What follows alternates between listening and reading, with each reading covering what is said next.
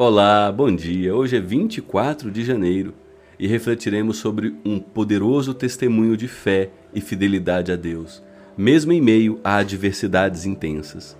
E o texto base da nossa reflexão está em Gênesis 41, versículo 41, que diz: O Faraó acrescentou: Eu o coloco oficialmente no comando de toda a terra do Egito.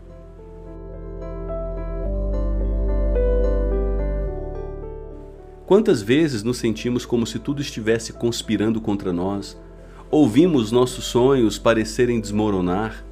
José viveu essa realidade, desde a traição de seus irmãos até ser injustamente encarcerado no Egito. No entanto, em todas essas adversidades, José se manteve fiel a Deus, confiante de que havia um propósito maior em jogo. A história de José nos ensina que, mesmo nos momentos mais sombrios, Deus está trabalhando em silêncio.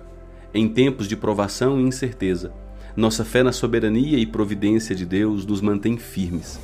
Mesmo sem ver o quadro completo, temos a certeza de que Deus está no controle e tem um plano para cada um de nós. Sabemos que Deus pode transformar completamente as circunstâncias, como fez com José, elevando-o de prisioneiro a governante do Egito. Esta transformação extraordinária na vida de José nos mostra que com Deus tudo é possível a fidelidade e confiança em Deus podem abrir portas para reviravoltas incríveis em nossas vidas.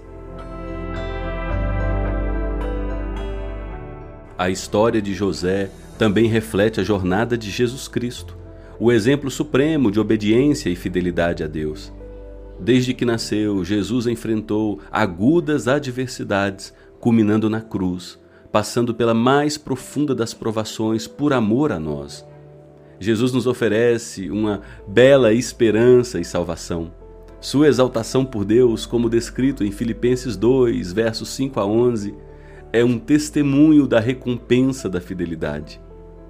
Assim como José foi elevado a uma posição de honra, Jesus foi elevado à mais alta posição, assentado à direita de Deus.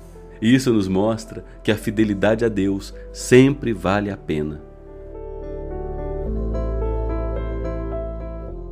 Que hoje sejamos estimulados por Jesus e José. Mesmo em meio a dificuldades, confiemos na fidelidade e soberania de Deus. E que possamos, como Paulo nos exorta na carta aos Filipenses, capítulo 2, a ter a mesma atitude de Cristo, vivendo vidas de humildade, obediência e fidelidade, sabendo que Deus nos honrará no tempo certo. Que este dia seja cheio de fé e confiança em Deus, sabendo que Deus trabalha todas as coisas para o bem daqueles que o amam. Até amanhã, 25 de janeiro, se Deus assim o permitir.